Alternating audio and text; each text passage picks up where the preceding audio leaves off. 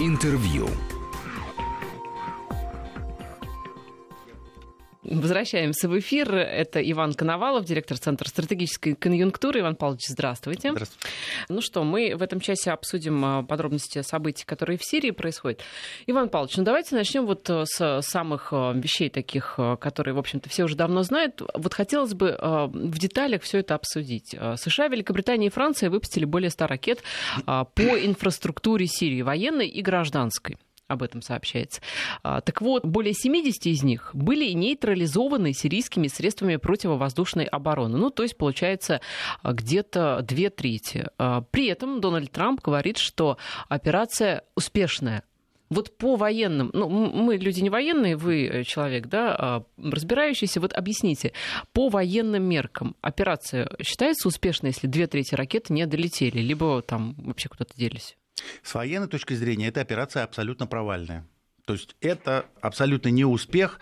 И а, то, что если эту операцию будут обсуждать, например, в военных академиях Франции, Великобритании или а, Соединенных Штатах, то вряд ли ее будут называть а, успешной. Безусловно, это так, поскольку поставленные цели были не достигнуты. Другое дело, что были достигнуты политические цели, но это уже второй вопрос. А, это то, что было выгодно а, премьер-министру Великобритании Терезе Мэй и э, президенту США а, Дональду Трампу. Поэтому то, что произошло, в военном отношении никакой ценности не имеет. В политическом, ну, если господин Трамп и госпожа Тереза Мэй сумеют развернуть эту ситуацию в свою пользу, наверное, может быть, какую-то политическую ценность будет иметь. В военном, в военном отношении точно нет. Ну, Иван Павлович, вот вы говорите, операция неуспешная в военном отношении. Вы по каким критериям это судите? Критериев э, достаточно немного, потому что э, для военных все достаточно просто. Нужно до, достигнуть цели. Какова была цель? А, вот цель... какова была цель? Да, кстати? вот смотрите, а цель разнится. То есть а, британцы заявляют, и американцы, уменьшить химический потенциал сирийского правительства. Послушайте, но в 2013 году все химическое оружие было э, на территории Сирийской Арабской Республики уничтожено. Тогда э, против кого была на, направлена атака? Против каких объектов? Всем известно хорошо, что химическое оружие на территории Сирийской Арабской Республики не производится. Тогда против кого была направлена атака? Значит, эта атака была исключительно политической для того, чтобы а, провести демонстрацию силы и, более, и, и не более того. Подождите, подождите, все-таки по поводу химоружия. Э, ведь э, версия Запада была такова, что э, якобы химатака произошла, значит, химоружие откуда-то там взялось, угу. откуда никто не знает, известно только Западу, доказательств нам не удосужился никто предоставить, но тем не менее химоружие там откуда-то якобы взялось, и вот мы решили, цитата, сдержать Асада и его режим от повторного использования химоружия. Ну, правильно. Вот, понимаете, и вот из этой цитаты мы... Э, то есть один следует вывод. Значит, у Асада есть химоружие. Ну, по, вот версии, как, по версии Запада. По версии, а, а, Запада. Хорошо. Если это так, Тогда почему никогда этого не происходило в массированном, так сказать, применении, когда это можно решить задачу по захвату целого города или э, э чего-то такого? То есть каждый раз все химатаки это какая-то спланированная акция, довольно непонятная, которую вывешивает э, в YouTube э, группа «Белые каски». При этом у меня вот к белым каскам вопрос очень серьезный. Э, у меня маленькая дочка.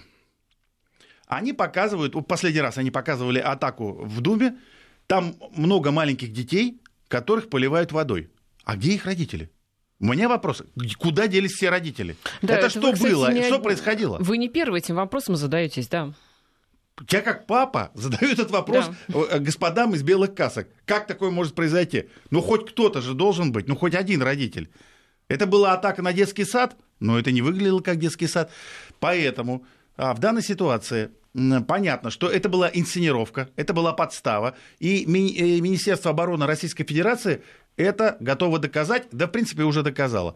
Я уверен в том, что эксперты ОСХО, которые, ну, то есть организации по запрещению химического оружия, которые приедут на место, безусловно, а, сделают доклад, который будет выглядеть следующим образом. Может быть, была химатака, но мы не знаем, кто это сделал, и никого мы не обвиняем. А скорее всего, химатаки никакой не было. Поэтому э, то, что произошло, когда мы говорим о, ситу... э, об атаке США, Великобритании и возможной атаке Франции, которая не очень понятна. Потому что, например, Министерство обороны России не зафиксировало ни одного э, французского пуска. А французы говорят, что, такие, э что э, они участвовали в этой атаке. Э, ну, тут уже как бы... Ну, может, они мысленно участвовали? Ну, по крайней мере, Макрон э, перед Трампом какую-то, какую-то, в общем, э, какие-то бонусы заработал. Все-таки, Иван э, Павлович, давайте вернемся к целям. Ну вот мы пытались разобраться, почему эта операция неуспешная. Вы говорите, что были некие цели, они нам неизвестны, эти цели, может быть, они неизвестны и стороной, которая выпускала ракеты по этим целям на самом деле. Так вот, цели есть и к успешности, Нет, к вопросу успешности Цели операции. были э, объявлены. И, э, кстати, в, по поводу... Все это было потом заявлено в Совете, э, в Совете Безопасности ООН. Э, цели э, декларировались одни. Остановить э, химическую программу сирийского правительства. Угу. Но ее нет. Но это официальная цель атаки. Значит, уже понятно, что как бы, а, атака была бессмысленная. Второй момент. Вся атака проводилась по а, целям, откуда были эвакуированы, собственно говоря, и личный состав, и, э, и техника. То есть союзники, я имею в виду союзники США, они ничего не уничтожили. Когда мы говорим о военной эффективности, военная эффективность это когда удар достигает цели. Ну здесь-то как где? То есть где конкретных было? результатов есть, ну, нет? Нету никаких вообще, абсолютно ни одного результата нет. А, но политический результат есть, к сожалению, вот это самое главное. Но ведь бывает же, да, что э, военная операция имеет своей целью политический эффект. И это тоже есть цель. Для англосаксов это чаще всего это их а, модус операнди, это их модус вивенди. А, у англосаксов проведение военной операции – это прежде всего политическая цель. Ее можно, в принципе, даже не провести. И вот если вы посмотрите на историю а, действий Британской империи, Соединенных Штатов, очень часто никаких операций-то не проводилось. Но информационный шум, который создавался вокруг этого, он помогал им создавать а, политическую ситуацию, которая им помогала. А для господина Трампа и госпожи Мэй сейчас это крити- критически важно. Особенно для госпожи Мэй. Это уж безусловно так. Но вот все-таки, если даже представить, ну вот Запад думал, что там есть химоружие. Ну вот давайте представим, что они искренне в это верили. Ну пусть, вот допустим. И если вы хотите сдержать Асада с его химоружием, уничтожить это химоружие, то а, как вы будете действовать? Будете ли вы пускать ракеты в те места, где есть предполож... предположительно там, производство этого химоружия и так далее и тому подобное. То есть если вы действительно боретесь с химоружием, как вы будете действовать вот с военной точки зрения? Расскажите, Иван Павлович. Безусловно, не только не такими способами. Это, безусловно, если... Ну, я ваши слова как бы э, повторяю. Представим себе, что они думают, что это на самом деле так. Но тогда это действие спецназа прежде всего. Вот. Потому что ракетными ударами такие вопросы решить в принципе невозможно. Это действие спецназа. Это а, в, отдельных, в отдельных случаях действительно а, войсковая операция. Если считают, что вот какой-то район а, является районом производства химоружия, да, это уже войсковая операция с участием и авиации, и флота, и спецназа. Но я имею в виду флот в том смысле, что флот, который применяет э, крылатые ракеты. Вот только так. По-другому не получится. А атаки э, заранее определенных э, объектов абсолютно показательные. Это говорит о том, что это никакое не действие.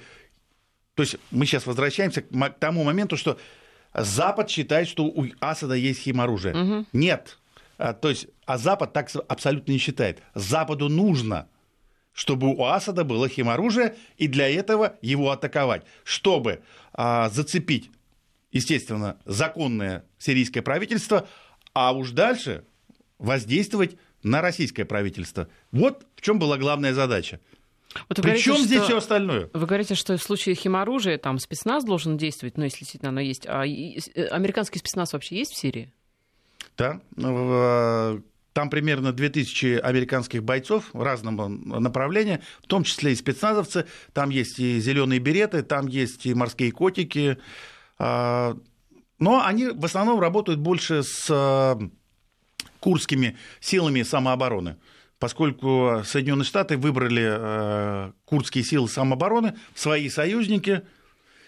Что, кстати, э, э, если сказать о курдах, то курды, они, в общем, уже по поводу этого переживают, да. То есть, понятно, они от американцев получают оружие, финансовую помощь, но они понимают, что сотрудничество с Соединенными Штатами для сирийских курдов, это превращается уже для них в огромную проблему.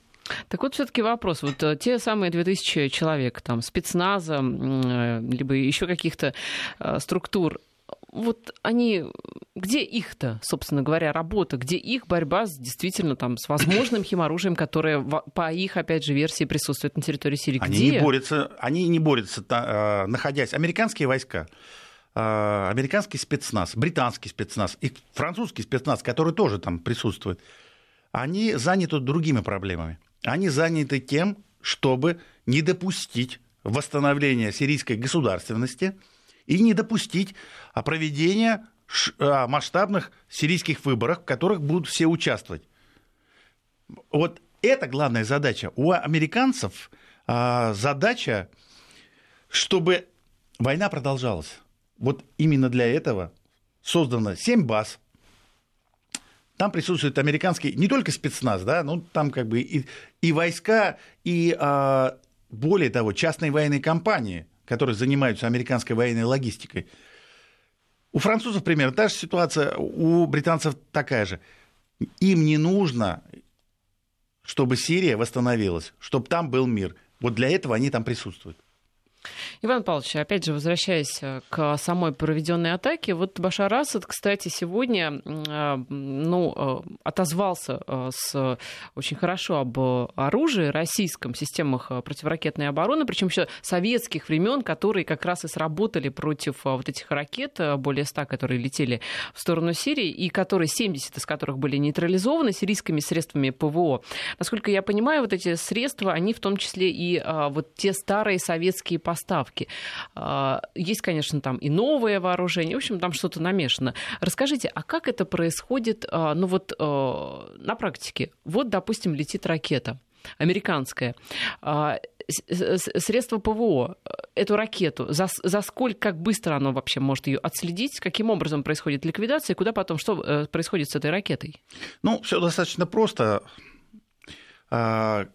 Если какой-то объект атакован противником, то, естественно, сначала работают радары, да, то есть они перехватывают средства слежения, они захватывают объект, отслеживают его, после этого уже работают уже э, ракеты Земли, зенитно, э, зенитные ракетные системы, которые либо ракету, либо самолет сбивают. А, что происходит в Сирии? В Сирии действительно а, большая часть а, сирийских против, э, противовоздушных сил это, конечно, старые системы, причем советские. С-125, С-200, это самое современное, то, что у них есть. А, есть это, которые бьют э, на далекое, на, на большое расстояние.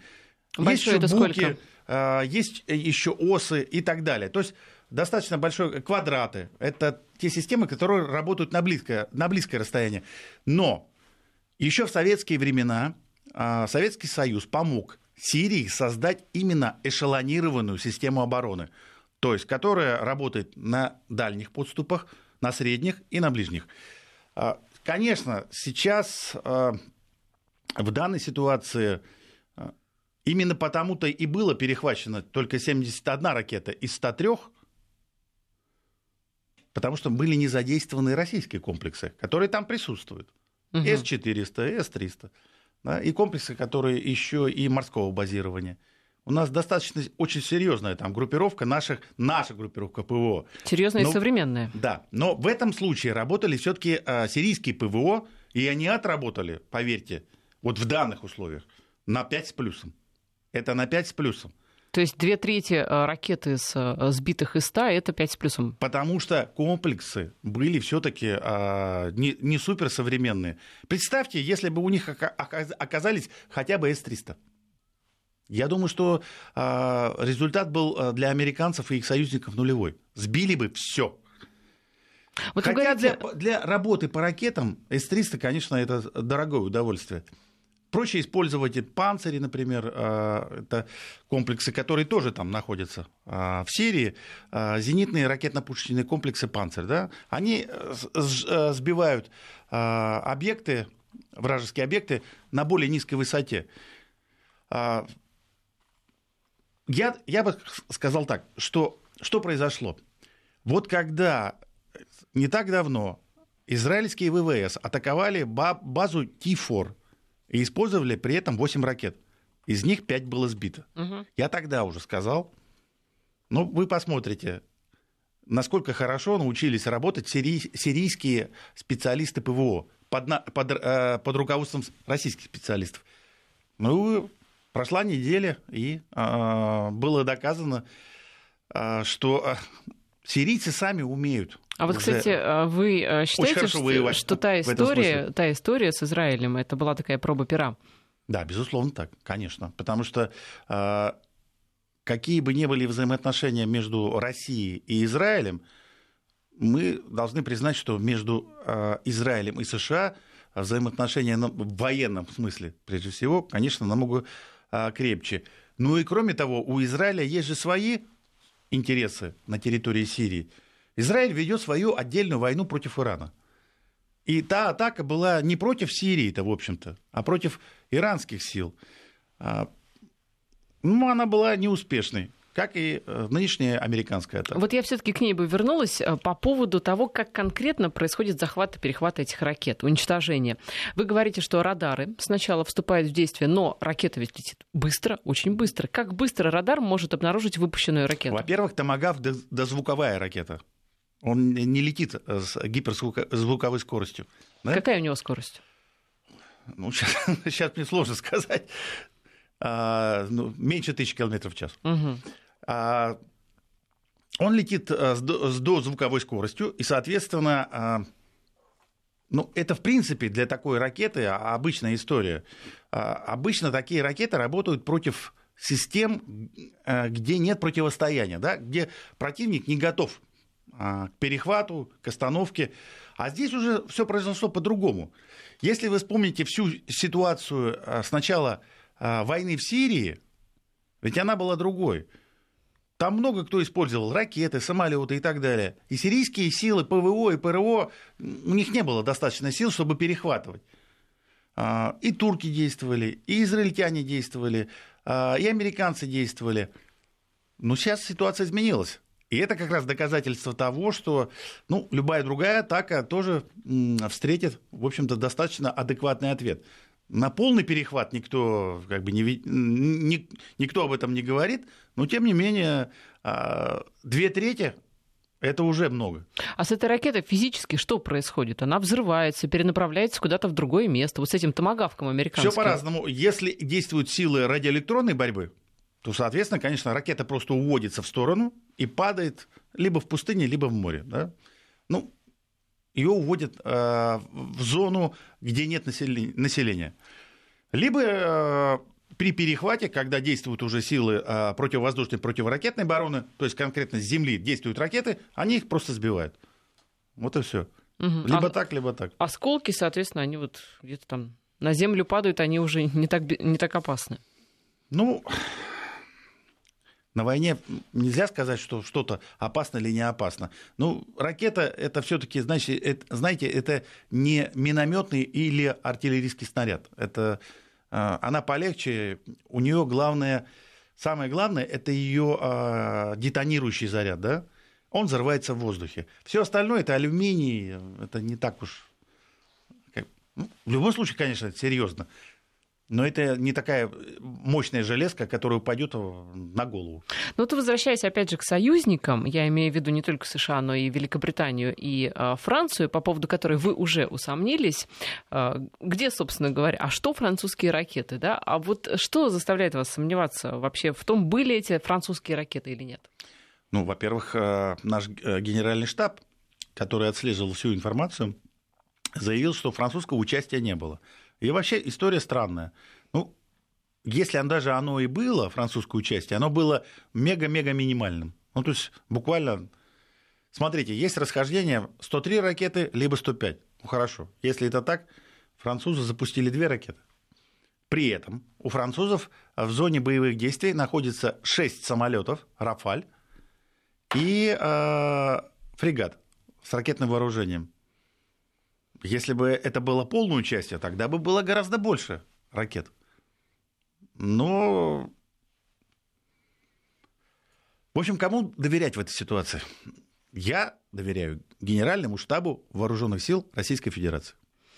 Но а, в таком случае а, какие, а, какие смысл Франции был а, говорить о том, что мы присоединяемся, да, ну уж... А, а вот это совсем другая ситуация, вот. потому что для господина Макрона как раз заявить, при этом не участвовать ну, заявить. Но ведь союзники-то, наверное, тоже да, понимали, что он заявил, а не участвовал. И так далее. А, вспомните ситуацию в Ливии 2011 года, когда а, президент Франции Николя Саркози фактически побежал впереди паровоза и организовал агрессию против Ливии. Это потом американцев в это втянули как, они, как американцы заявляют. Но тем не менее, вот так и произошло. Вот в этой ситуации, вот тогда, э, то есть Николай Саркози э, построил таким образом военную операцию, чтобы э, втянуть всю Европу и США в свою операцию. Здесь происходит по-другому. Господин Макрон, он скорее присоединяется к тому, чтобы получить некие бонусы, хотя очень сомнительные от того, что произошло.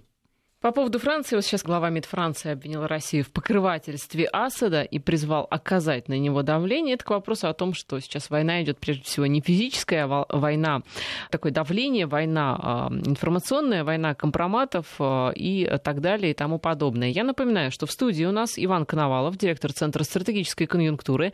Новости и продолжим. Интервью.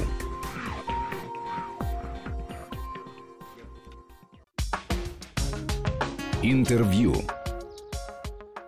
Возвращаемся в эфир. Я напоминаю, что в студии директор Центра стратегической конъюнктуры Иван Коновалов. Иван Павлович, ну вот э, с Францией мы более-менее разобрались. А вот с Германией, да, которая воздержалась. Некоторые говорят, что она воздержалась не только потому, чтобы э, сохранить э, ну, условно, да, там хорошие отношения, такие вот условно хорошие, ну, у нее там и Северный поток-2, и все дела. Вот. А, но и потому, что просто нечем воевать. Ну, нечем воевать, Германия.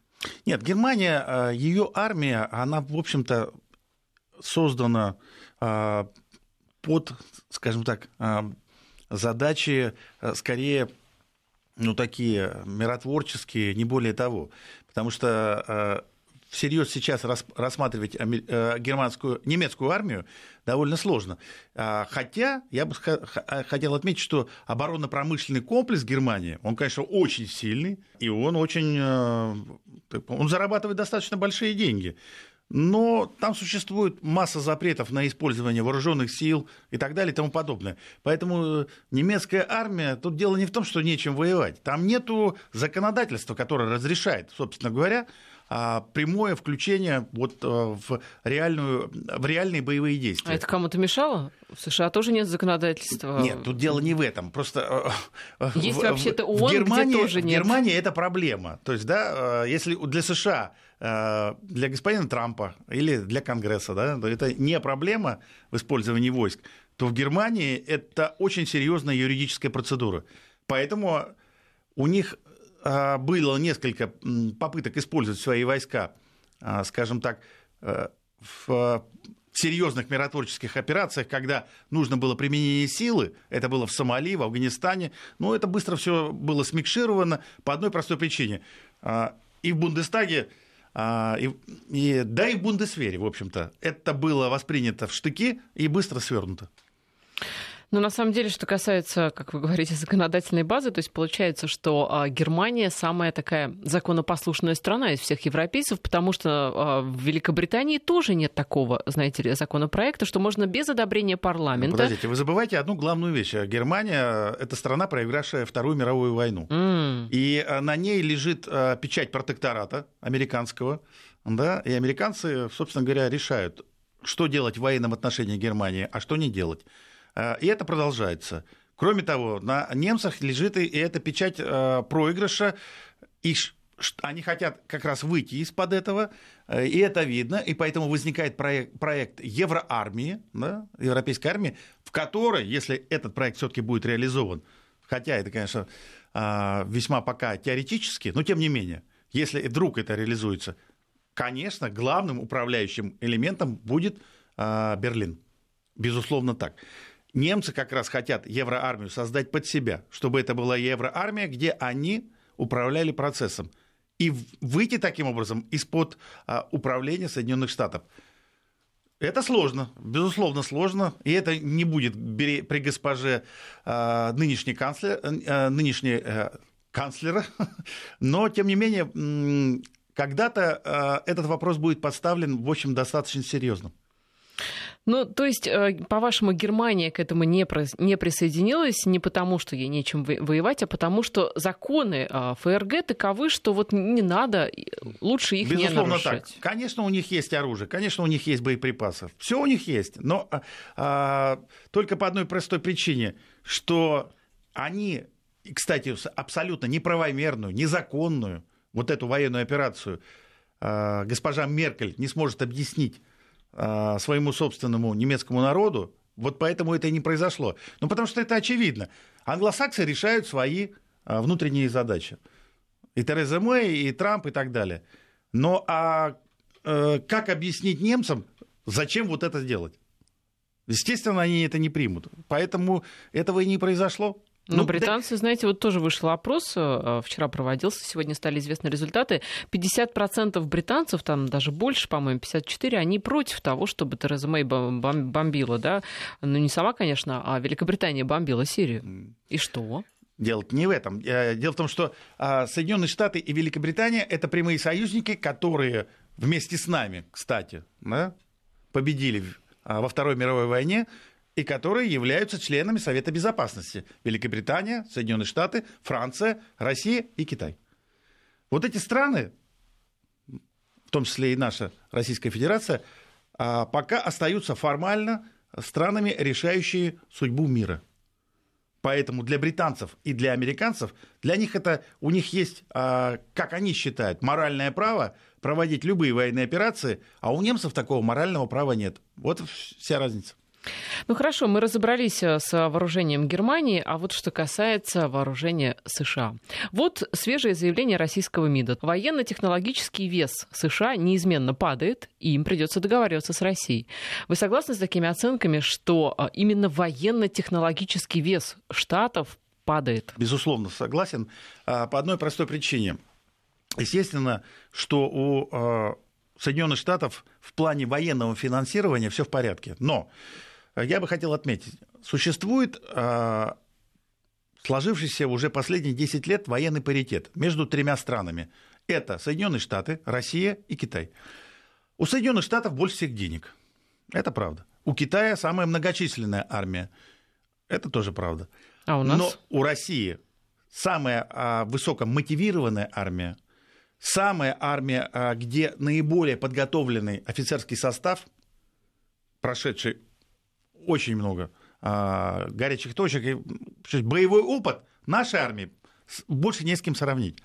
А, у нас а, очень серьезная поддержка сейчас населения нашей армии. Нигде такого нет. Тем более, посмотрите на Соединенные Штаты. Спросите любого американца, какое у него отношение к э, армии США? Да никакого. Здесь все по-другому. У нас в России.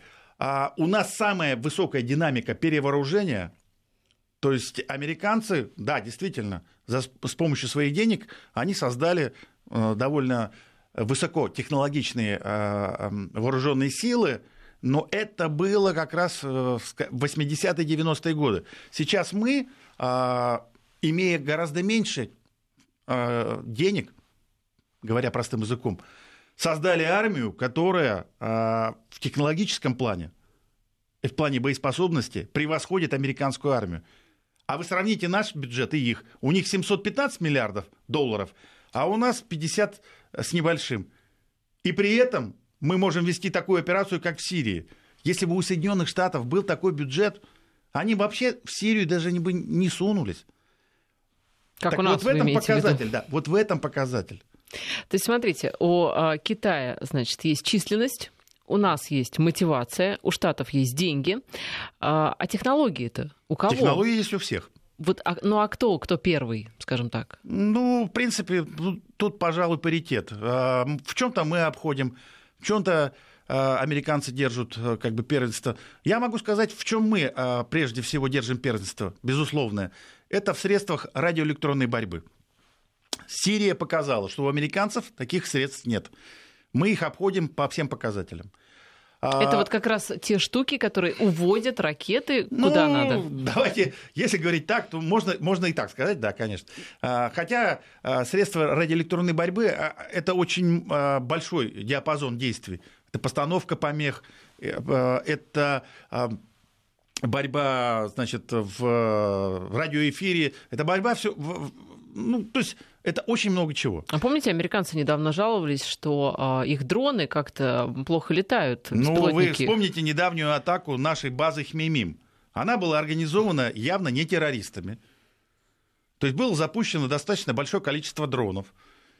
А, шесть наши средства радиоэлектронной борьбы просто захватили, перехватив сигнал, и посадили.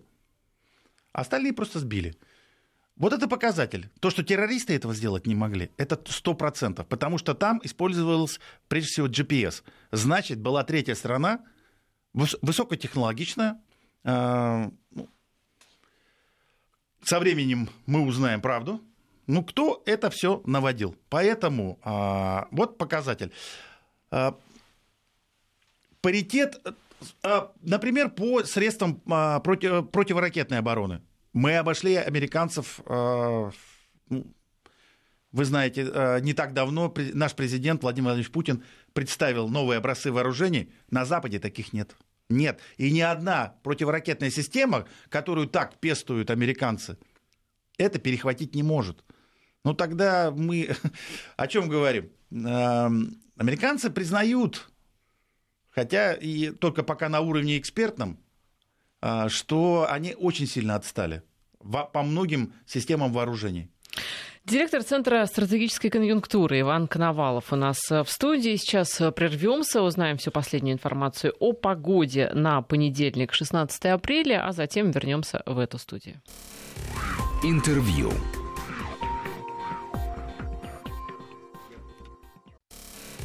Интервью. Возвращаемся в эфир. У нас в студии директор Центра стратегической конъюнктуры Иван Коновалов. Так вот, что касается заявления МИД, которое считает, что военно-технологический вес штатов неизменно падает, и в связи с этим им придется договариваться с Россией, мы как бы попытались понять, где, как этот вес распределен, у каких из стран большой тройки, США, Китай и Россия. А, так вот, э, по поводу падения. Какие симптомы падения веса э, США военно-технологического именно? Ну вот что, Штаты начали сдавать в этом плане, проще ну, говоря? Безусловно, учитывая их финансовый потенциал, конечно, так говорить нельзя. Но другое дело, например, показатель а, обеспокоенности руководства Соединенных Штатов, это то, что в прошлом году господин Трамп, придя к власти, первое, что сделал, приказал господину Мэтису, нынешнему министру обороны Соединенных Штатов, провести э, ревизию э, ядерного потенциала Соединенных Штатов. Да, да, да. Господин Трамп, э, как известный милитарист, э, собственно говоря, он не раз дал характеристику вот этой да, ситуации с ядерным потенциалом Соединенных Штатов, что он просто в э, очень плохом состоянии. Ну вот э, начали над этим работать они. Но для этого потребуется огромное количество денег, сейчас даже трудно сказать, там, а, и вся эта программа до 2050 года. А, у них абсолютные они провисли по гиперзвуку, да, а это сейчас один из самых главных моментов, как, э, что является э, свидетельством самой современной армии. Вот мы представили наши боевые системы, которые а, работают на гиперзвуке. Да? Та же система «Кинжал», например. США до сих пор пока не могут представить таких систем, а у нас они уже есть. Ну вот, а, считают ли они это провисанием? Ну, я думаю, что обеспокоенность а, Пентагона это доказывает. Но официально, конечно, они, они это не признают. Но что мешает с такими деньгами, с таким бюджетом, о котором вы говорите, а, создавать, думать, действовать, да? Но что мешает это все разрабатывать? Вы знаете, а, в развитии систем вооружений а, нужны два главных принципа. Первый – это политическая воля государства. Второе – это конструкторская мысль. И третье, да, пожалуй, еще и третье – это выбор направления. Вы понимаете, нельзя же все сразу охватить.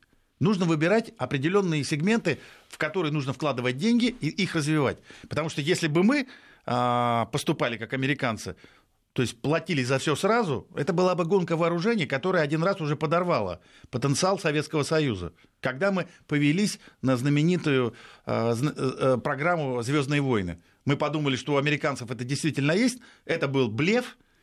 Мы бросили последние деньги, но потом произошли известные события, называемые перестройкой и разрушением Советского Союза. Так вот, в данной ситуации мы так действовать не можем. Мы выбираем определенные направления, действуем четко по ним и используем те наши финансы, которые у нас есть. А, для американцев при их довольно большом а, количестве денег пока еще, да, а, они их разбрасывают и поэтому не создают те продукты, которые, э, те боевые системы, которые ну, скажем так, выводят а, а, армию государства на передовые позиции. Да, у них есть истребитель пятого поколения. Отлично. У нас, у нас тоже есть истребитель пятого поколения, который, кстати, недавно отработал в Сирии великолепно. Да. И какие э, у них есть передовые системы противоракетной и противовоздушной обороны? У нас они тоже есть. А гиперзвуковые системы, например, у нас есть, а у них нет. Ну вот наш МИД говорит, что э, в скором времени Вашингтону, э, с Вашингтоном можно будет вести совсем другой разговор. Не тот разговор, да, который мы сейчас ведем э, как партнеры, простите уже за это слово, но разговор, ну, скажем так, с более высоких позиций. Может быть, нам стоит просто подождать, пока Штаты-то вот, да, несколько, э, несколько подсдуются. Или долго ждать придется? Да нет, вы знаете, мы живем в быстрое время. Это же время интернета, это время быстрого получения информации, поэтому это э, не как было, э, скажем, даже 20 лет назад. Поэтому э, любых э, серьезных э, движений в, геополит... в геополитике, в военно-политической области э, стоит ожидать довольно быстро. Они и быстро происходят. Поэтому ну, если подождать нам 5 лет, это вроде а, небольшое время, да, но это будет достаточно, потому что у американцев а, по большому счету нечем ответить на те продвижения а, в военно-политической области, которые существуют сейчас и у России, и у Китая, и со временем, если все-таки Европа объединится в, в, в, вокруг Германии и создаст свою евроармию, на это тоже у них нечем будет отвечать. Ну, по поводу Европы, кстати, объединится она или нет, выйдет ли она из воен... из-под военного э, крыла, из-под экономического э, эм, крыла Штатов, это на самом деле большой вопрос, ведь то, что Европа присоединилась ко всей этой операции, вот э, член Совета Федерации Алексей Пушков в своем твиттере же, мне кажется, справедливо очень написал, что это как бы, ну, это, вот, США платят за НАТО и в итоге получают поддержку в нужных им ситуациях. Безусловно, это здесь, так. Здесь Безусловно, это так. понятно. Но это, это ситуация э, хозяина и вассала, да. А вот э, все мы прекрасно помним историю, да, мы все ее изучали. Рано или поздно такая ситуация рассыпается. Да? То есть э, по поводу России-то ситуация каким образом складывалась? Нас же тоже хотели сделать вассалами. Мы не подчинились. И поэтому сейчас все, что происходит по отношению к России, это как раз месть именно за это.